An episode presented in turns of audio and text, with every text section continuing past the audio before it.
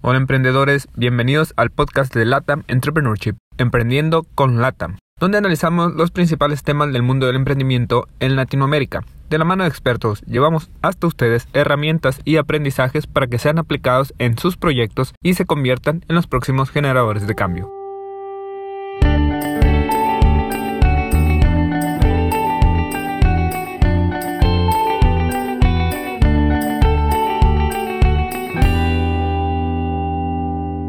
Hola emprendedores, bienvenidos a otro episodio de Emprendiendo con Lata y en esta ocasión tenemos como invitado a Natanael Osorio.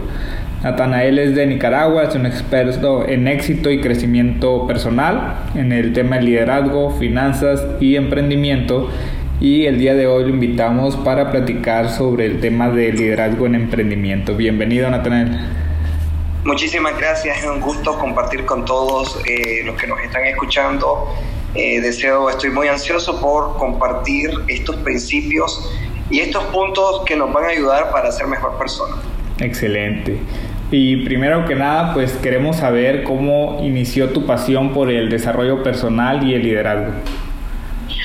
Bueno, eh, es muy interesante porque hace 14, casi 15 años que comencé a hacer este tipo eh, de incursión en el desarrollo humano y el liderazgo producto de una enfermedad. Eh, yo padecí de ansiedad y de depresión y producto de esto comencé a entender que no era una isla y que las personas que estaban a mi alrededor también podían sufrir.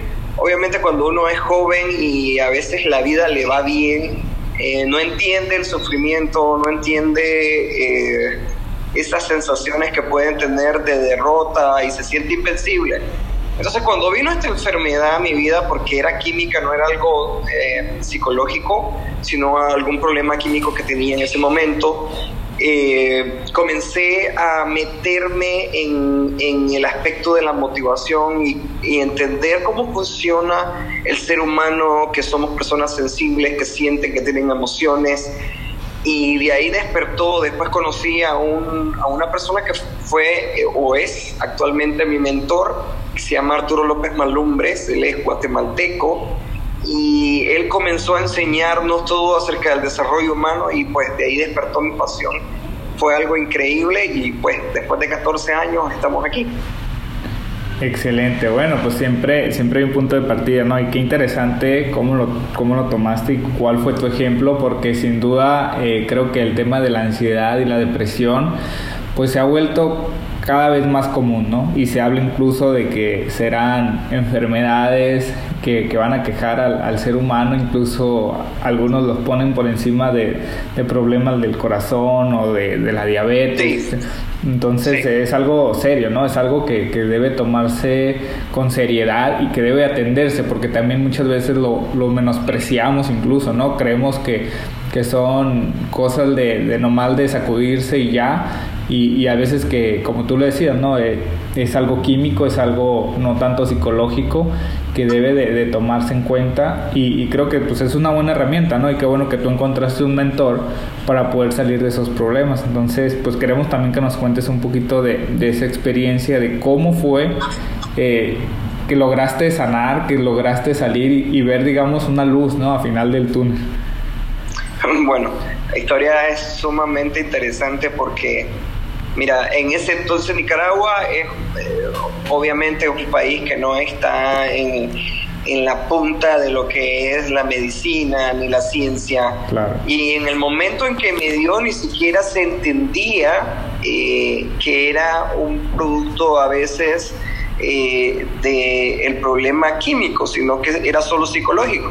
Claro. De hecho, cuando yo fui, me hice exámenes de todo del corazón, porque obviamente el corazón me palpitaba más rápido, eh, me hice del estómago porque en la mañana vomitaba, me hice del cerebro y nada se encontraba. Entonces eso obviamente fue muy duro porque una cosa es eh, sufrir una enfermedad y otra cosa es no saber qué enfermedad su, su, sufrimos, ¿no? Sí. Entonces es más la incertidumbre de qué va a tener o, o ese problema de si no sabemos qué es, cómo lo podemos tratar.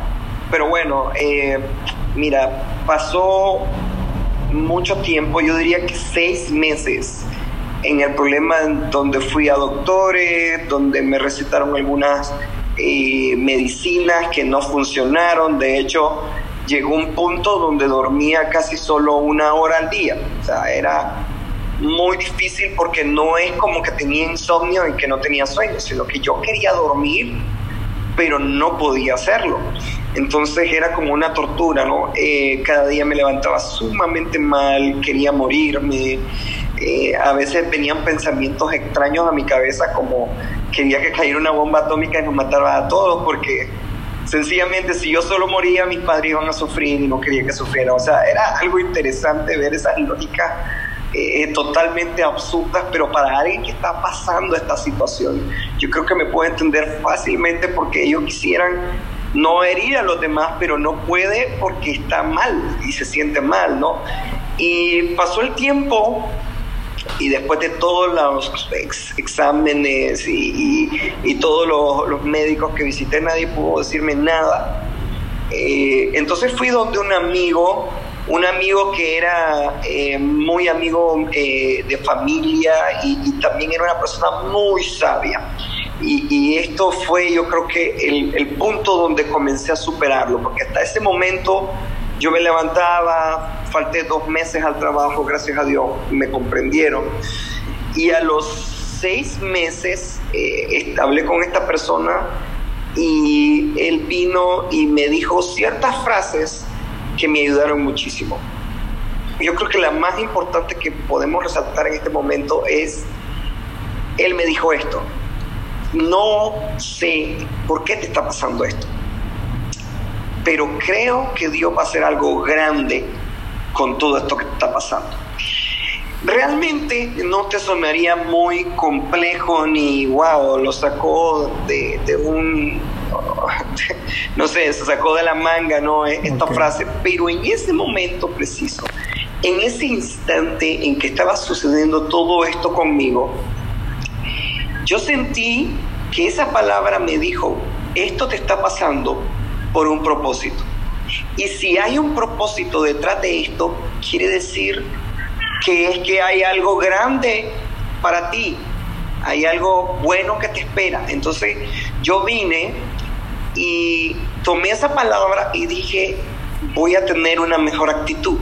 Aunque esté sufriendo todo esto, yo sé que algo voy a aprender, algo va a pasar en todo este periodo que estoy mal y yo voy a mejorar. Entonces, eh, me puse de noche y comencé a leer. Eh, aproveché el tiempo, comencé a aprovechar ese tiempo que antes solo me daba vuelta en la cama y me quejaba y me angustiaba. Comencé a leer, comencé a compartir eh, con algunas personas que tal vez estaban pasando con problemas. Y comencé a verlo diferente. Y poco a poco comenzó a suceder que comencé a mejorar. Te puedo decir que para la primera vez dilaté dos años en superarlo completamente, porque aunque ya podía dormir, aunque me sentía mucho mejor, aunque podía ir al trabajo, no me sentí completamente liberado hasta que pasaron dos años. Pero después de dos años algo había pasado. Me había convertido en una persona que tenía la habilidad de motivarme. ¿Por qué? Porque yo todas las mañanas me levantaba destrozado, desbaratado. Imagínate dormir una hora y mal dormida y una, una noche de angustia, ¿no? Me imagino. Y entonces, entonces me levantaba y me iba y me comenzaba a bañar, tratando de despertarme, de sentirme mejor y entonces comenzaba y ponía la música más alegre que tuviera, la que me hacía más feliz. Y comenzaba a repetirme y me decía palabras como si alguien ha logrado salir de esto, vos lo vas a lograr. Si alguien ha logrado superar esta situación, vos lo vas a hacer.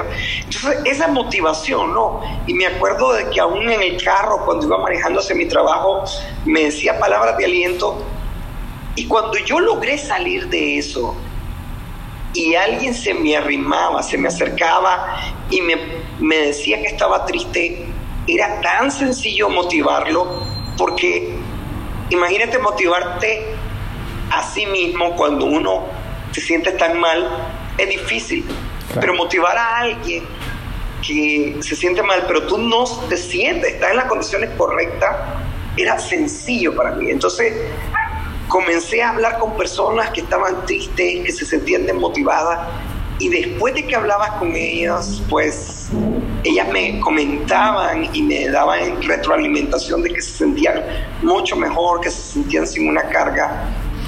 Entonces fue un proceso de aprendizaje muy duro.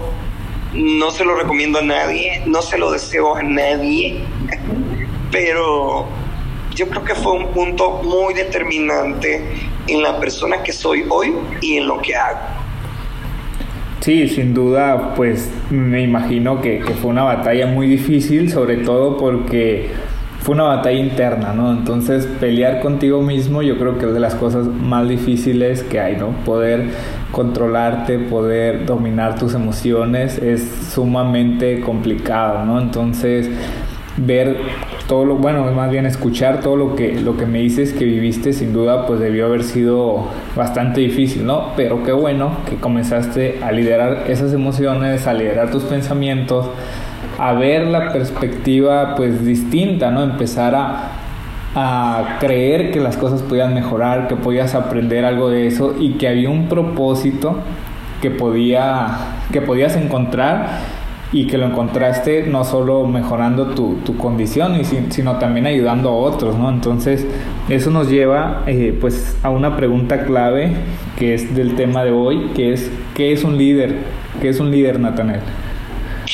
Bueno, Gabriel, mira, eh, el líder tiene unas definiciones muy interesantes porque hay diferentes líderes. Hay líderes buenos, hay líderes malos, hay hay líderes con mucho potencial, hay líderes en potencia. Yo creo que un líder, hablando el día de hoy, es un líder que está guiando a personas, que tiene influencia sobre ellos, que tiene ese talento que, que no se ha dicho porque lo aprendió, porque hay personas que lo pueden aprender y desarrollar, pero hay personas que lo traen por intuición y la verdad es que hoy en día eh, hace falta ese liderazgo, pero el líder es aquella persona que está interesada en otras personas. Un buen líder es aquel que quiere sacar adelante a los demás, que quiere que crezca. Es esa persona que está determinada a lograr que un grupo y un equipo de personas logren alcanzar metas en común, que logren alcanzar sueños. Y eso es lo importante de que las personas aprendan de liderazgo, porque normalmente cuando voy a una empresa, lo primero que trato de explicarles es por qué deben de ser líderes.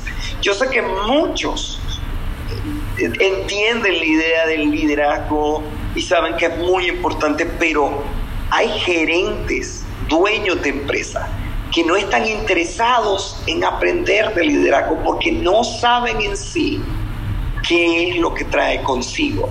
Entonces, es sumamente interesante que cuando yo le digo a las personas, y esto es muy claro, y le hablo a la gente, ¿no? ¿Por qué quieres ser líder?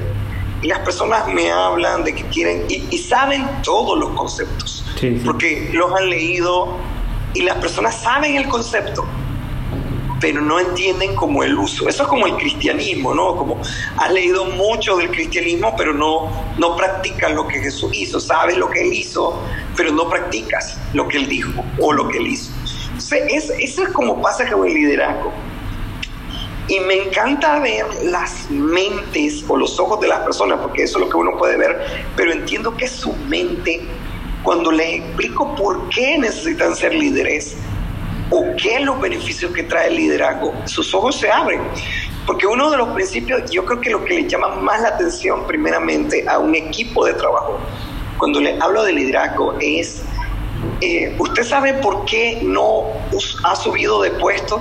Eso es una de las, de las, de las piedritas que le tiro, ¿no? Y le digo, ¿usted sabe por qué no ha llegado al lugar donde usted desearía estar? Y le digo, es por liderazgo. Y entonces ellos se quedan viendo y bueno, explíquenos, ¿no? La respuesta es, ¿cómo voy a poner a alguien en un puesto superior si no puede liderar a las cuantas o número de personas que tiene bajo de él? ¿Cómo voy a subirlo a un puesto superior donde va a tener que liderar a más número de personas? Entonces cuando la persona se pone, o, el individuo que está escuchándome, se pone a analizar y dice, hey, si a mi gente, que tengo dos o tres, no lo estoy logrando, no lo estoy haciendo correctamente, obviamente una persona eh, eh, inteligente o una persona sagaz en negocio no va a ponerme y subir a un puesto superior solo porque yo le caigo bien, sabe que voy a dañar la empresa. Entonces desde ahí comienza esa ruptura en que el liderazgo es tan necesario, es tan primordial para el éxito primeramente en nuestra vida y después, claro, mientras vamos avanzando, explicando sobre el liderazgo, van entendiendo que ya no solo se trata de mi éxito, sino el éxito del equipo y para entre más subir, menos tiene que ver conmigo, sino que tiene que ver con los demás. Sí, sin, sin duda eh, es un tema, como tú bien lo dices también, ¿no? Es, es, muy común, todos conocemos a veces la definición teórica, pero no, no lo llevamos a la práctica, ¿no? Y, ahí está el secreto, muchas veces eh, escuchamos consejos de nuestros padres, amigos, maestros, y hasta que no los practicamos, nos retornamos a cuando nos dijeron y decimos, ¿no? La típica de que, ah, tenía razón cuando me, me decían que hiciera esto, ¿no? nos pasa cuando estamos muy jóvenes, ¿no? Los, los consejos de nuestros padres, de nuestros abuelos, y cuando llegamos a una edad ya más maduro, cuando ya nos toca atravesar, cuando nos toca ser padres, cuando nos toca, no sé, estar en una posición, como lo decías ahorita, en un trabajo, pues ya nos damos cuenta de, de cuál, cuál era la razón o la base de ese consejo, ¿no? Pero creo que en el liderazgo aplica igual, ¿no? Claro, porque podemos aplicar liderazgo desde, desde la casa, desde que estamos en en preescolar, o sea, ahí podemos ver el, liderazgo, cómo se aplica en cualquier momento. Y es, es muy primordial que aprendamos el liderazgo.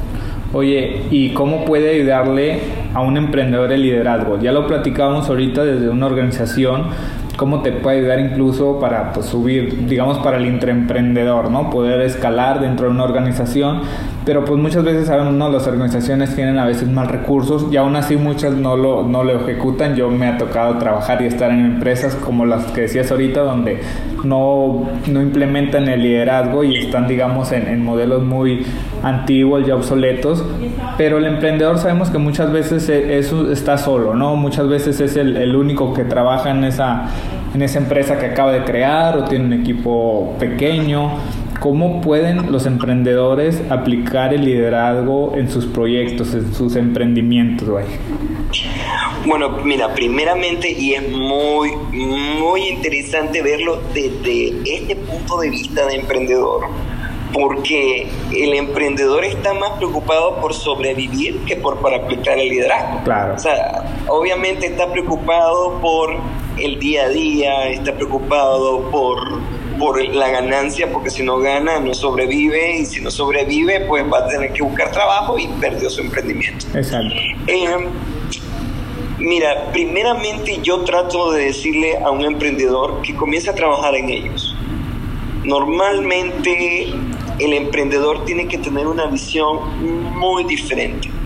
Tiene que cambiar su ideología de cómo está haciendo y por qué está haciendo el negocio para que aprenda a ser líder y que el liderazgo te ayude a superar.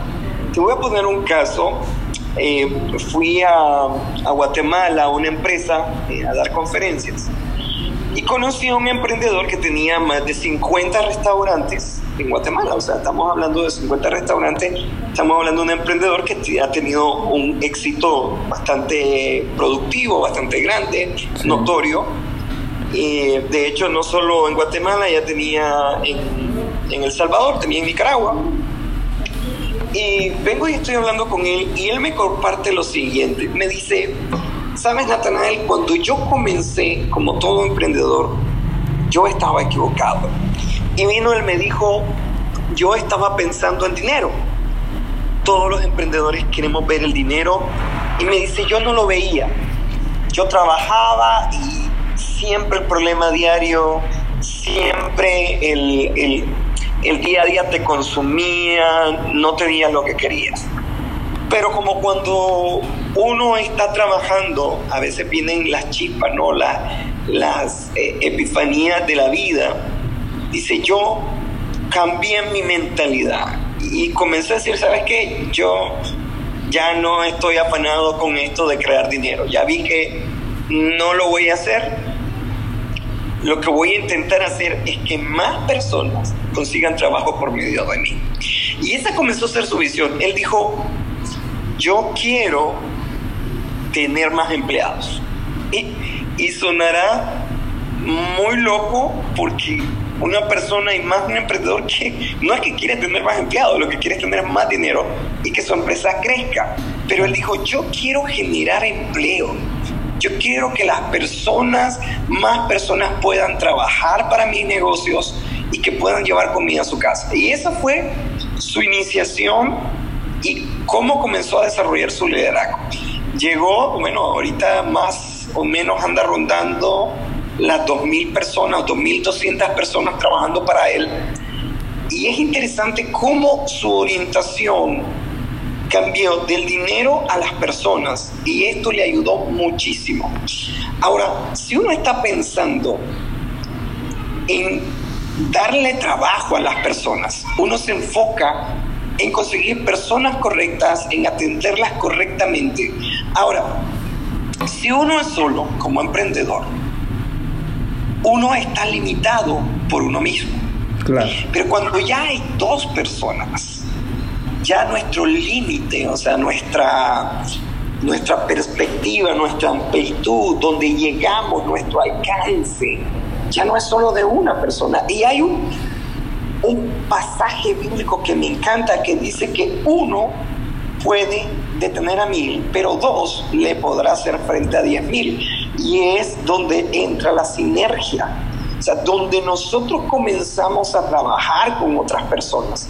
Es cuando comienza la sinergia del crecimiento como emprendedor. ¿Qué quiero decir con esto? No es que ahorita vas a comenzar a contratar, o sea, todo el que nos esté escuchando va a comenzar, bueno, necesito contratar personas.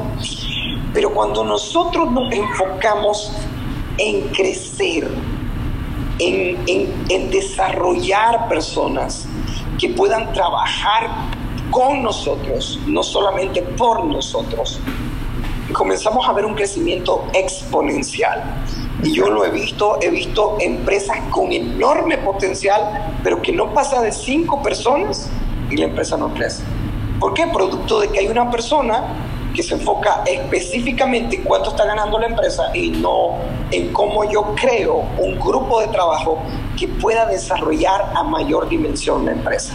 Claro, este, posiblemente el que esté encargado de esa empresa de cinco personas sea una persona brillante que pueda tener talento y que por eso la empresa le va bien.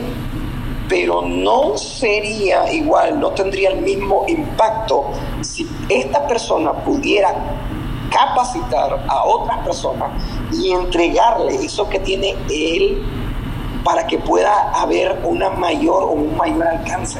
O sea, un emprendedor que quiere y no quiere quedarse como una microempresa, quedarse ahí en lo más pequeño, tiene que pensar en cómo yo lidero personas como vengo y agarro a un individuo, lo lidero y comienzo a sacar lo mejor de esta persona, porque nuestro mayor activo son las personas. Siempre, siempre se tiene que comenzar con uno mismo. Pero no nos podemos quedar esperando a que estemos completamente perfectos para comenzar a liderar. Me gusta una frase que la dijo Bill Gates, si no me equivoco, él dijo que si nosotros comenzamos a hacer el negocio o hacer el proyecto cuando todo está listo y perfecto, ya está muy tarde.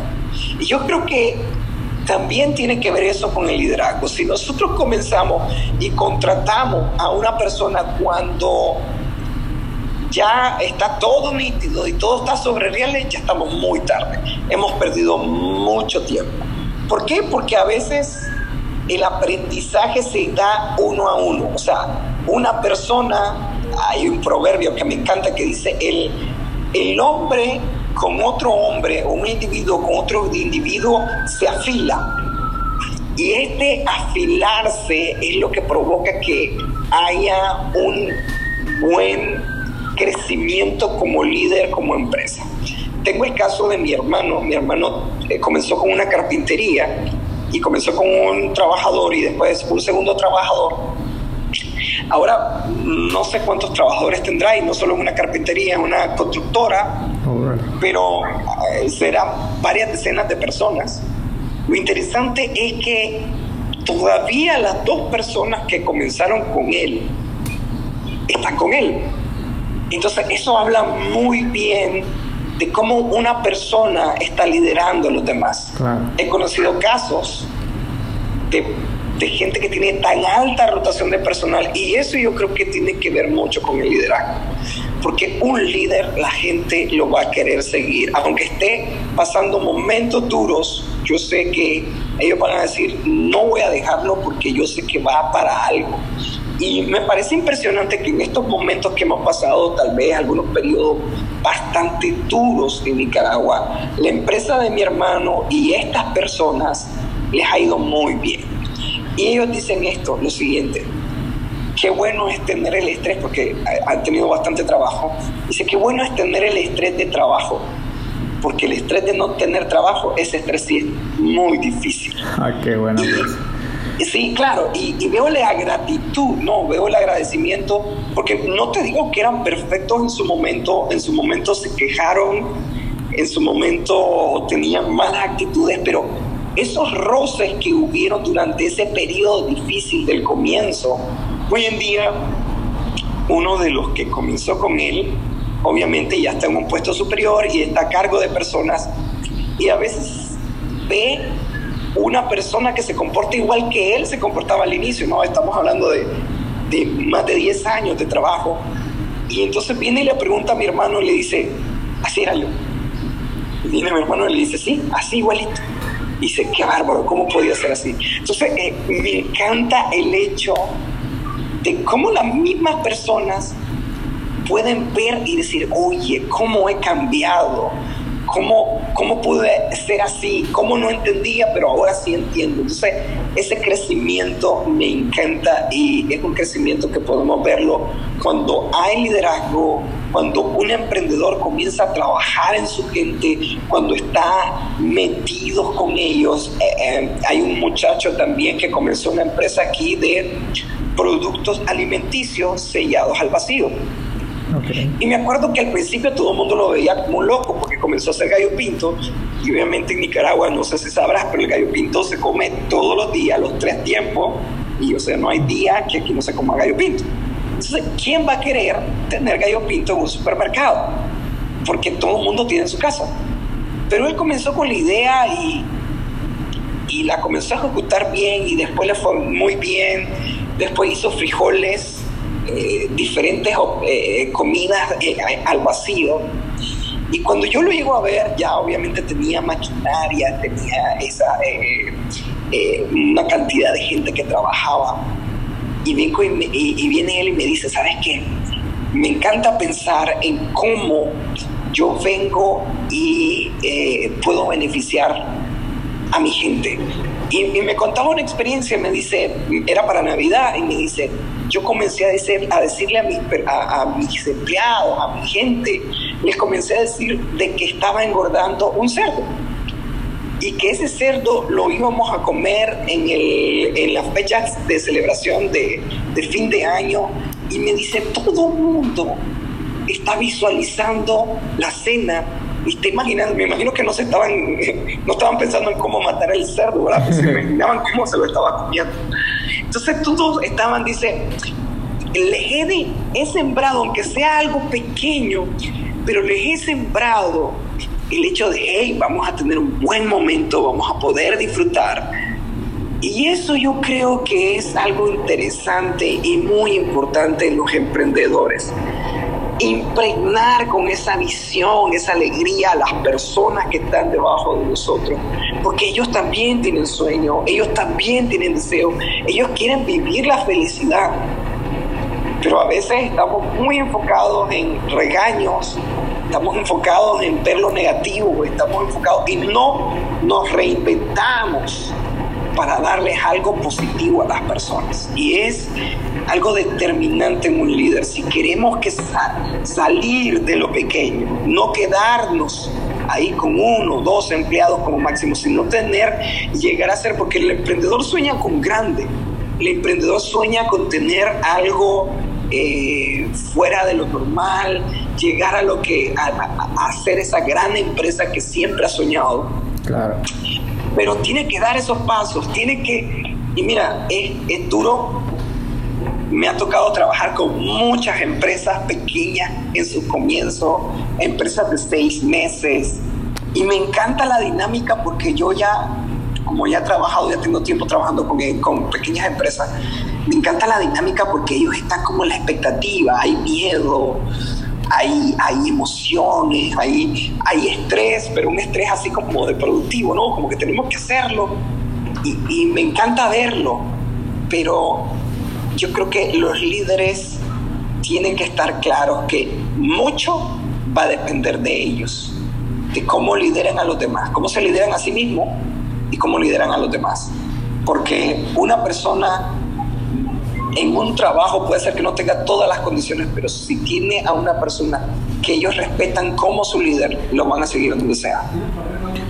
Sí, buenísimo, buenísimo también todos estos ejemplos que, ponías, porque sin duda también como, como lo decían, ¿no? Los emprendedores muchas veces pues creen que pueden solos, ¿no? Y, bien lo decía, ¿no? Cuando empiezan a sumar esfuerzos, empiezan a acercarse con otras personas, empiezan a ver que, su potencial pues es aún mayor, ¿no?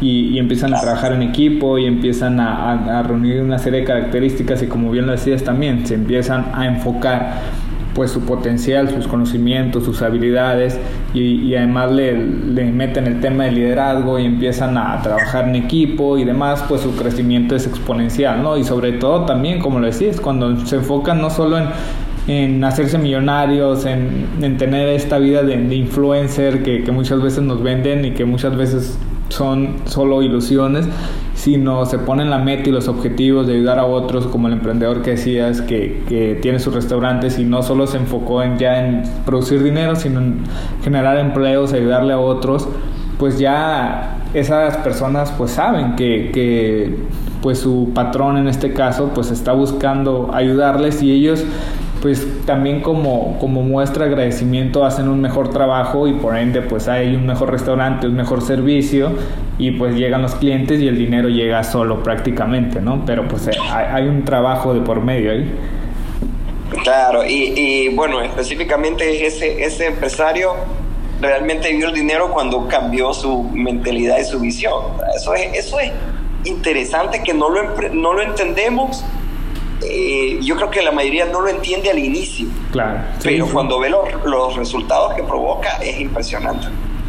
Sí, sin duda, pues eh, es algo que tenemos que aprender los emprendedores latinos, ¿no? Muchas veces queremos ver los resultados inmediatos y, otro factor importante creo yo en esta ecuación pues es la paciencia, ¿no? Muchas veces el emprendedor piensa que, al, iniciar su proyecto a los pocos meses va, a ver los resultados y va a tener muchos ingresos y muchos platican, ¿no? y no solo en Latinoamérica sino a nivel mundial que es hasta los 5 o 6 años cuando ya se empiezan a ver un poco de ganancias y empieza a crecer tu, tu negocio, ¿no? Los primeros 5 años son de sobrevivir, prácticamente esa es la palabra, ¿no? Sobrevivir a, a todo tipo de situaciones, incluso pues estamos entrando en, en, una crisis, ¿no? Tú ahorita lo platicábamos también antes de iniciar nuestra plática, ¿no? Que es, es algo pues que ya nos llegó, ya nos llegó a todos los latinoamericanos, y, cómo pudiéramos hacerlo, Natanael, cómo un líder pudiera manejar la crisis como la que estamos viviendo en el mundo actualmente, que ahorita es provocada por una pandemia, pero que está afectando pues a las grandes economías mundiales y pues por ende a, los pequeños países, los pequeños eh, productores, las pymes, a los emprendedores, cómo pudiera eh, pues ayudarnos el liderazgo a, a manejar esta crisis. Bueno, eh la verdad es que hay, muchas situaciones que están pasando porque estamos hablando de, de la crisis eh, que, de, de la enfermedad, de la pandemia, pero posterior va a venir la crisis económica producto de lo que está pasando actualmente. O sea, y no lo hemos podido sentir todavía porque es muy pronto, pero después que esto termine, porque obviamente va a pasar, vamos a sentir el golpe de volver a, mover los engranajes económicos del mundo, porque esto es a nivel mundial. Entonces, ah, yo creo que el liderazgo tiene mucho que decir al respecto porque siempre en las crisis es el momento para desempeñar y desarrollar el liderazgo que tenemos. Estabas hablando de, cinco o seis años para ver el dinero. Fíjate que ese número, yo te puedo decir que puede ser menos o puede ser más, dependiendo de qué tanto sepamos de liderazgo. Porque eso es lo importante. O sea, los tiempos se acortan o se alargan producto de qué tan buen líder somos. Claro. Y, en esto va a pasar. ¿Qué tanto vamos a durar con los problemas y qué tan rápido los vamos a resolver? También va a depender del liderazgo. ¿Y cómo lo afrontamos? Bueno, yo he estado hablando con muchas personas, ya, eh, bueno, llegó a nuestro país y, también eh, hay la histeria ¿no? que provoca todo esto. Y yo creo que el líder debe tener dos características esenciales en estos momentos de crisis. Uno, el mantener la calma y la preocupación racional sobre sus empleados. Es decir, esto, debemos de tomar acciones, acciones correctas y acciones que nos den eh, buenos resultados con respecto a lo que se están planteando y lo que plantean los científicos, yo creo que es lo correcto. una persona no debe de tomar esto a la ligera, no es correcto como líder. Debe de tomar eh, en serio eh, la salud y el bienestar de las personas.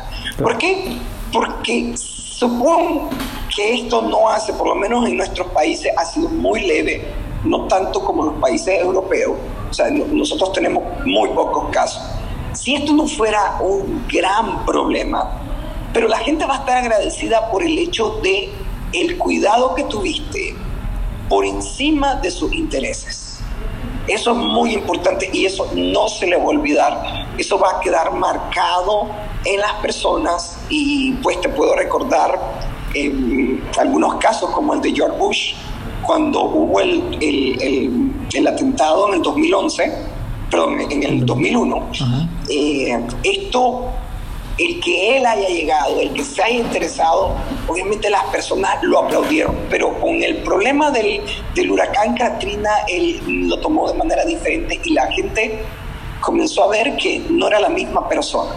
O sea, el interés por las personas en momentos de crisis es muy importante, porque el seguidor, a la persona que uno lidera, está viendo eh, tu comportamiento y, bueno, no he podido expresar esto, pero hay tres preguntas que nos hacen eh, las personas normales que nosotros lideramos. No nos las hacen, no nos dicen, no nos preguntan, pero siempre se la están haciendo.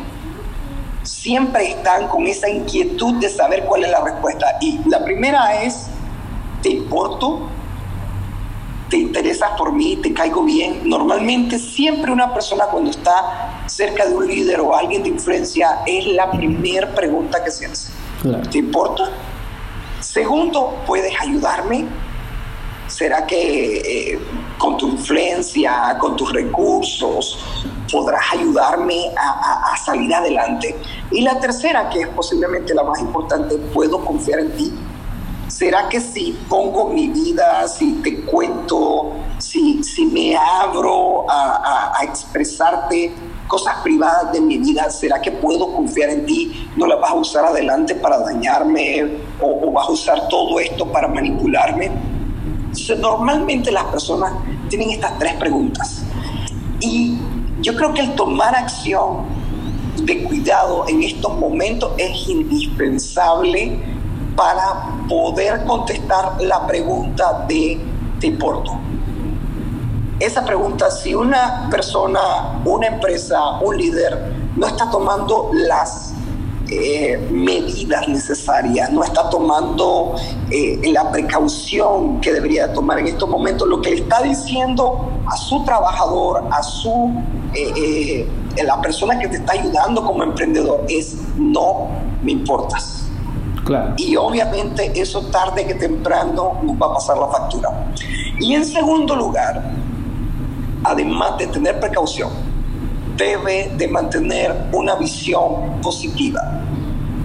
En momentos de crisis no podemos dejar que nuestro ánimo y la motivación de nuestro grupo de influencia, las que estamos trabajando, con lo que estamos eh, siendo parte, caiga.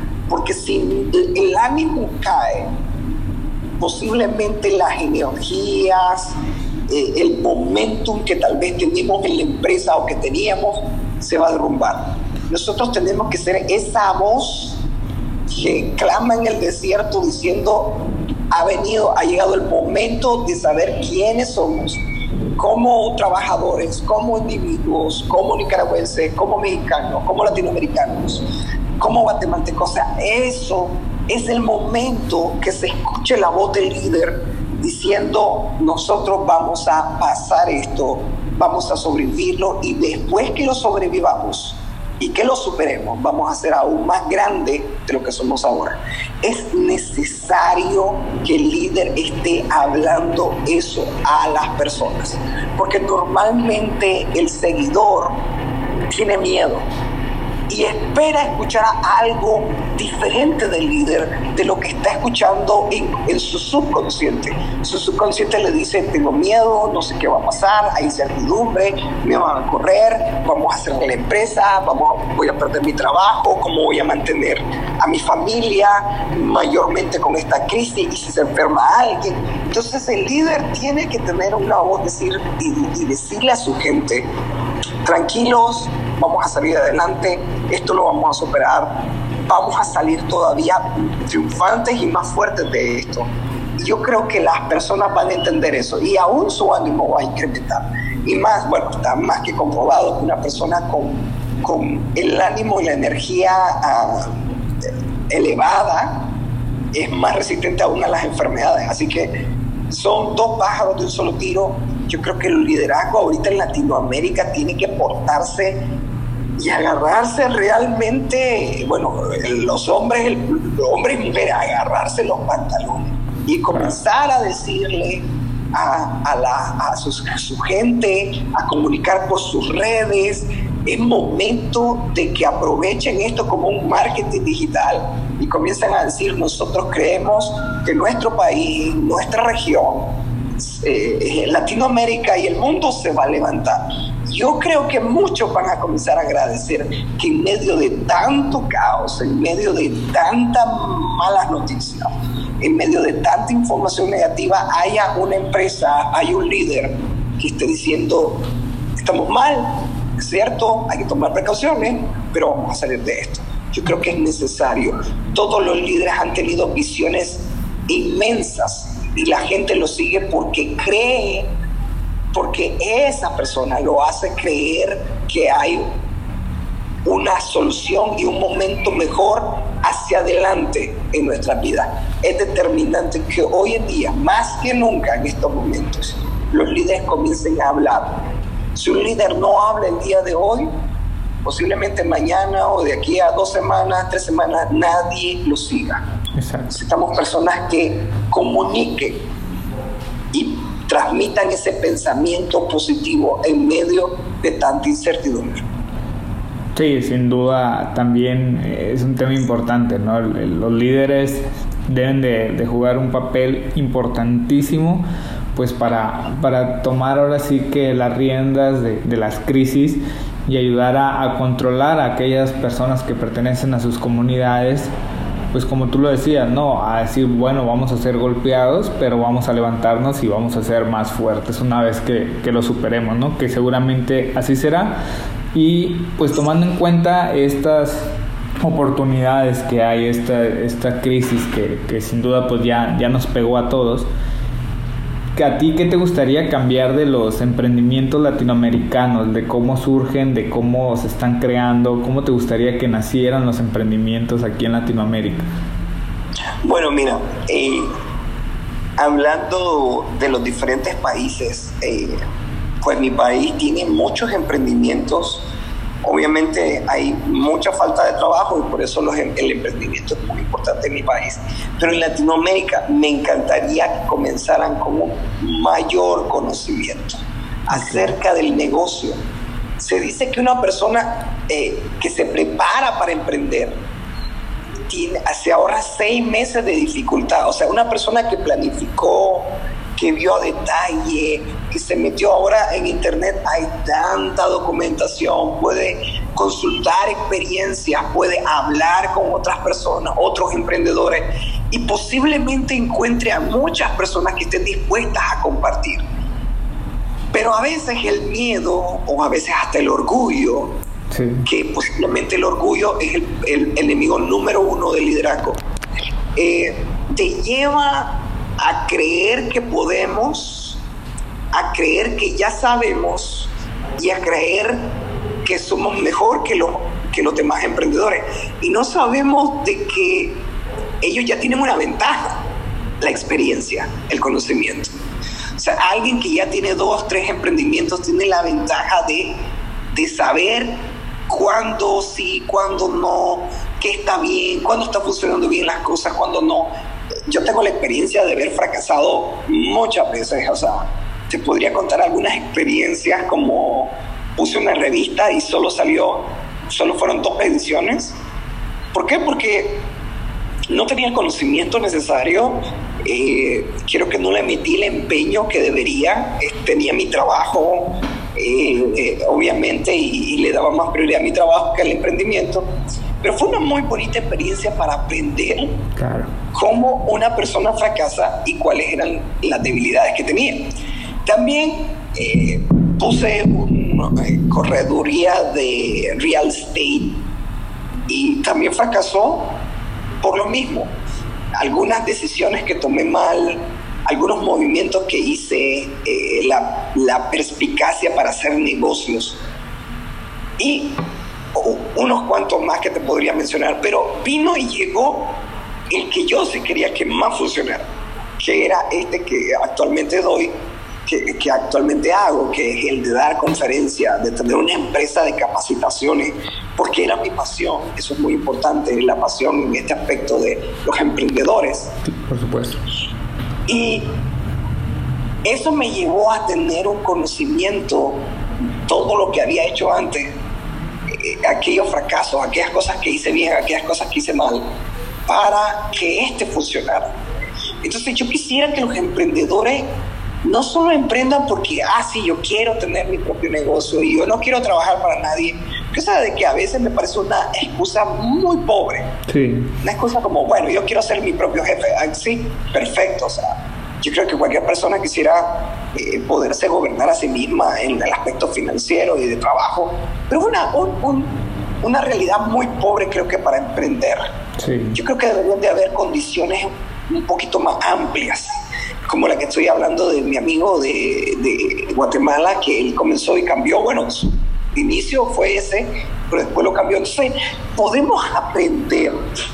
Hay tantos recursos hoy en día que antes no teníamos sobre el liderazgo, sobre el emprendimiento. Yo creo que eso nos falta a los latinos.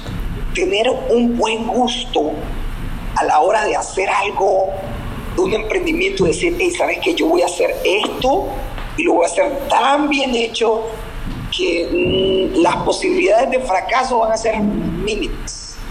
Nosotros vemos todo el tiempo y los porcentajes y las estadísticas nos dicen de que los emprendimientos fracasan mucho. Y 10 emprenden, uno queda, 9 fracasan. Yo creo que eso lo podríamos reducir si tal vez no compartiéramos ciertos malos hábitos como eh, el orgullo, el egocentrismo, creernos más. Producto de que nos creemos suficientes, no investigamos, no, no preguntamos, no, no, nos acercamos a otras personas producto del orgullo. producto de esa, de esa eh, eh, sentimiento de, de, que pueden humillarme. O sea, deberíamos de tener un emprendedor, no debería de tener vergüenza. Yo siempre le aconsejo, ¿usted quiere emprender? Bueno, aprenda a no tener vergüenza ni pena, porque un emprendedor va a pasar por esto. Ya sea porque preguntas y te responden mal, o, preguntas y tienes que afrontar la vergüenza de preguntarle a alguien más porque no sabe, o tienes la vergüenza de fracasar. Tarde o temprano, el aspecto de enfrentar la crítica, la pena, la vergüenza va a afrontarnos. Entonces, nosotros tenemos que estar muy claros que esto es algo que tenemos que desarrollar. Yo por lo menos hoy en día creo que he avanzado muchísimo en el aspecto de la vergüenza ya ah, puse un poquito al lado mi orgullo y, cuando me toca hacer algo que yo tengo que hacer y sé que debo hacer, me resulta mucho más sencillo. Antes me decía, no, como el conferencista que da ah, eh, conferencias a nivel internacional va a andar preguntando esto? Si ellos tienen que preguntarme a mí, no. O sea, tenemos que entender que somos personas en continuo aprendizaje y entre más aprendemos, mejor nos va, mejor le va a, a la gente que lideramos, porque no solo lo hacemos por nosotros, entre mejor capacitados estemos, mayor conocimiento, las personas que están a nuestro alrededor también van a crecer también se van a sentir mejor. Entre mejor los tratemos, entre mejor lugares de trabajo les demos, entre mejor eh, eh, ánimo le demos, ellos van a, surgir mucho más. Imagínate una persona que, que ha sido contratada por varios emprendimientos y todos han fracasado. Esa persona posiblemente ya tenga miedo de trabajar para otro nuevo emprendimiento. O sea, no solo estamos pensando en lo que nos afecta a nosotros, sino lo que afecta a las personas que estamos guiando. Tenemos que tener muy en cuenta que si queremos emprender, no solo es como voy a probar. Yo creo que deberíamos de tomar ese dicho de quemar nuestros barcos. Eso fue algo que me faltó mucho cuando yo quise emprender. Claro, tenía mi trabajo, tenía mi fuente de entrada. Y yo decía, si fracaso no hay problema. Sí. Yo creo que a veces emprendemos por, eh, para probar, pero no con el con el sentimiento y, la gallardía de poder decir, sabes que esto es lo que tengo y con esto me voy a ir a, fondo y esto tiene que funcionar. De hecho, la mayoría de las empresas, de los emprendedores, son aquellos que ponen cuerpo y alma y dicen, es esto me muero. Sí. Es, una, es una, un pensamiento muy interesante. ¿Por qué? Porque la gente está dispuesta a hacer todo para que eso funcione.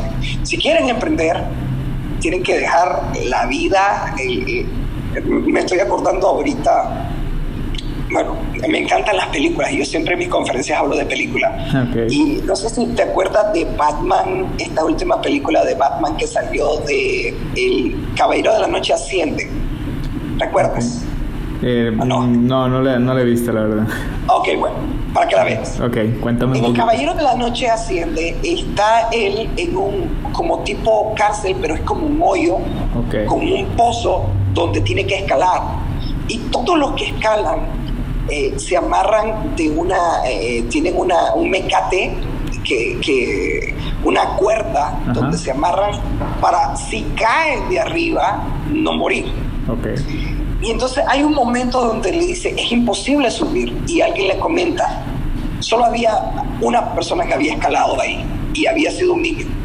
Entonces le dice, para lograr escalar tienes que hacerlo como el niño. Y viene y le pregunta a Batman, en este caso, eh, le pregunta, ¿cómo lo hizo el niño? Y, lo dijo, y él dice, lo hizo sin cuerda. Y al hacerlo sin cuerda, ¿era eso o moría? Entonces, a veces yo creo que tenemos que quitarnos la cuerda para emprender y decir, ¿es esto o me muero? O sea, no hay otra forma. Si yo creemos y, estamos y hacemos los intentos de manera tan suave que si me caigo del pozo, pues no me voy a morir. Voy a fallar nada más. Entonces, el ánimo, la fuerza no es como cuando te estás jugando la vida. Es sumamente diferente. Entonces yo creo de un consejo para cualquier emprendedor, si vas a emprender, siente como que si fracasas tu vida se acabó. No hay otra salida. Quema tus barcos. No hay regreso atrás. atrás hay un mar y enfrente está el ejército que tienes que combatir. Le ganas y vives. O te mueres. O pierdes y mueres. Sí, sí. Entonces yo creo que el emprendedor tiene que comenzar a tomar esa fuerza que solo te lo da cuando solo tiene dos vías. O ganas o pierdes. O vives o mueres. Buenísimo, sí, sí, sin duda es, es todo un aprendizaje, ¿no? y como bien lo dices, creo que que más que más que morir pues eh, es aprender nada más no es fracasar y, no pasa nada. Te sacudes te levantas y lo vuelves a intentar si es lo que realmente te gusta. Y si no pues ahí está la alternativa de ir a buscar un, trabajo una estabilidad. Claro. Mira mira Gabriel en eso que acabas de decir es muy importante de, el hecho de tener alternativas. Eh, es muy interesante pero cuando vas a emprender algo yo creo que el que fracasa cuando pone toda la carne en el asador, así hay un dicho muy aquí, eh, Que, puso todo su esfuerzo, fíjate que el dolor del fracaso no es tan grande como cuando hiciste el intento y no fue, no diste todo. Yo creo que las personas cuando entregan todo dicen al final, bueno, lo intenté, hice todo lo posible, y fracasé. Y esas personas quedan con la idea de volverlo a intentar. Pero el que lo hace a medias queda con remordimiento. Yo creo que el remordimiento posiblemente sea uno de los peores eh, síntomas que quedan después de emprender para que un emprendedor no lo vuelva a hacer.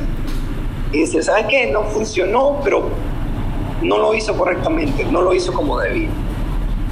Sí, sin duda, ¿no? Es algo que debe, como bien lo dices, es mejor echarle toda la carne al asador a quedarte pues con las ganas, ¿no? De haber hecho algo mejor. Mejor si vas a fracasar, pero fracasaste con todo tu potencial, con todo lo que tenías. Y pues nada, aprender de, ese error y volverlo a intentar, ¿no? Creo que es, es se dice fácil, no, no es tan fácil hacerlo, pero cuando ya pasa el tiempo y reflexionas, pues te das cuenta que que realmente no pasó eh, algo grave, ¿no? No te moriste, como lo decíamos ahorita en el ejemplo, sino que a lo mejor murió ese, esa idea que tenías, ese proyecto, pero puede resurgir algo mejor, Mira, para no sé cuánto tenemos, pero para ir, eh, te quisiera dar un, un, ejemplo. ¿Te acuerdas del muchacho que te dije eh, que que tiene esto de, de bolsas de, o sea, de comida al vacío. Sí, sí. Me acuerdo que cuando él comenzó, él, él eh, lo que hacía era vender comida, o sea, le contrataban y le daba un casi un servicio de, de catering o catering. Okay. Y él, nosotros lo contratamos para un evento. Claro, queríamos ayudarlo, era amigo de nosotros y lo contratamos para un evento y tenía que llevar casi como 60, 70 comidas a un evento y era las 2 de la tarde y no llegaba. Entonces, nosotros lo llamábamos y él decía, por favor, espérenme. Eh, eh, si no recuerdo mal, eh, las personas que le iban a ayudar, que eran familiares de él, no lo hicieron. Okay. Entonces, obviamente tuvo que hacerlo él por su propia cuenta, le costó muchísimo, tuvo que pedir ayuda. Y llegó a las 2 de la tarde, o sea, un almuerzo que era a las 2. A las 2. Nosotros hablamos con el personal y le dijimos, miren, esta es una persona que está así, por favor, nadie se queje. Nadie se queje, por favor, entendamos que es una persona que eh, está intentándolo, por favor, entendamos. Aprovechamos el tiempo, obviamente, y seguimos en el, evento, y a las dos que llegó él, salimos a comer. Entonces, cuando llegó él, mira, y es interesante ver un emprendedor cuando, cuando tiene corazón de emprendedor, ¿no? Viene y se puso a llorar enfrente de nosotros. Comenzó a llorar y dice, yo quería hacerlo lo mejor, pero no, pero mi gente me falló. Y entonces, eh, nosotros, eh, claro, obviamente ya teníamos experiencia y nosotros lo abrazamos, le dijimos, no, tranquilo, esto te va a ayudar, vas a ver que vas a salir adelante. Y eh, él hizo una comida específica. Él quería darnos algo muy rica y, quería darnos algo especial ese día. Entonces hizo una comida que es un poco compleja, se llama pao, aquí en Nicaragua le llamamos pao. Eh, algo bien rico. Si vienes por acá por Nicaragua, pregunta por el pavo. Excelente. La cuestión es que al final de la, de la conversación, nosotros le dijimos esto. Va a llegar un día donde vas a tener éxito, pero siempre recuerda este día y recuerda esta comida, recuerda cuál es tu bao. ¿A qué nos referíamos con eso? Recuerda por dónde pasaste y qué tan duro ha sido para que cuando vengan otras dificultades no te rindas igual. Entonces, este muchacho, al verlo hoy en día, que es hasta una medio referencia de emprendimiento aquí en Nicaragua, nos alegra mucho porque cada vez que me lo hallo y le digo, ¿te acordás de tu bao? O sea, la comida, ¿te acordás de tu bao? Sí me acuerdo, siempre me acuerdo de él. O sea, es muy interesante para todos los emprendedores. Sepan esos puntos duros de quiebre. Y un día, de aquí a futuro, dos, tres años, vamos a decir, ¿te acordás de la pandemia que pasamos? Claro. O sea que todo el tiempo vamos a estar sufriendo conflicto, eh, un sinnúmero de problemas, pero nosotros tenemos que estar claros de qué es, en dónde está, o sea, nuestra fuerza, en nuestro corazón. Excelente. Tratar de hacer siempre lo mejor, tratar de seguir adelante y ser perseverante. Buenísimo, buenísimo. Oye, y, y pues qué buena lección, ¿no? Que nos dejas pero hablando de eso también que hay una pregunta que me gusta hacerle a, todos los, los, invitados, ¿no? Y, cuál es la característica que consideras tú que es más importante que, que debería tener cualquier emprendedor? Cualquier emprendedor, mira, no solo la característica que debería tener cualquier emprendedor, sino cualquier persona, llámese como para mí es disciplina. Ok, ¿por qué? La persona disciplinada siempre va a tener eh, esa, esa característica que lo va a llegar a lograr lo que se propone. Como decir, si a alguien le falta, eh, suponte, conocimiento de liderazgo, esa persona si tiene disciplina la va a encontrar. Si a alguien le falta tacto, cómo tratar a las personas, producto de eh, el, buscar, porque una persona disciplinada siempre está en continuo aprendizaje. Siempre va a encontrar, ya sea un tutor, ya sea una conferencia, que le va a ayudar a cambiar su mente y lo va a llegar a lograr lo que tiene previsto. Disciplina te va a motivar aún cuando no tengas motivación. O sea, una persona disciplinada, yo puedo motivar a muchas personas pero en algún momento no va a ser suficiente la motivación. Pero lo que nos va a levantar, lo que nos va a poner de pie cuando no queramos levantarnos a las 5 de la mañana, cuando no queramos eh, estar despiertos hasta las 2 de la mañana trabajando o esforzándonos, tal vez no tengamos la motivación, pero la disciplina nos va a tener ahí trabajando, nos va a tener ahí de pie. Entonces yo creo que todo emprendedor que se disciplina es constante en lo que hace, eso es lo que hace, eh, eh, hay una belleza de, de factores, de componentes que giran alrededor de la disciplina, como la perseverancia, como la constancia, como eh, la excelencia, giran alrededor de la disciplina, es como, como un sol con diferentes planetas. Yo creo que si alguien consigue esto, va a tener el éxito. Yo, para, mí, es una persona que casi tiene el éxito garantizado. Lo he podido ver en personas en diferentes áreas de su vida. Y entonces cuando es una persona disciplinada y, eh, aplica, claro, no solo disciplinada en un aspecto de su vida, disciplina en todo, ¿no?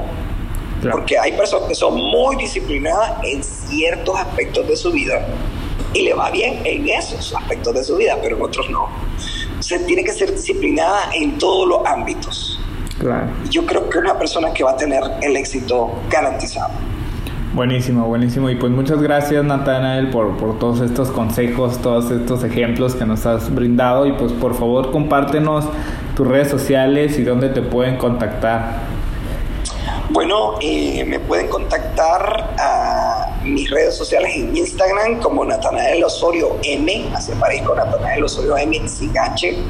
También en YouTube, tengo un canal de YouTube que me ha ido muy bien, gracias a Dios. Eh, me pueden buscar como Natanael Osorio, ahí aparecen muchas de mis conferencias y también eh, de, de, videos hablando acerca de, de, de, liderazgo que sé que les van a servir de mucho. Y obviamente en mi página web que tengo que se llama natanaelosorio.com, ahí nos podemos comunicar fácilmente. Va, pues muchas gracias otra vez Natanael por, por todos los consejos y pues estamos en contacto. Gracias, con gusto. Emprendedores, si les gustó el episodio, por favor califíquenlo, dejen sus comentarios y suscríbanse en la plataforma que nos escuchan. Síganos en nuestras redes sociales, Facebook, Instagram y LinkedIn, nos encuentran como Latam Entrepreneurship. Y por último, comparte este episodio con más emprendedores para crecer juntos en nuestros proyectos.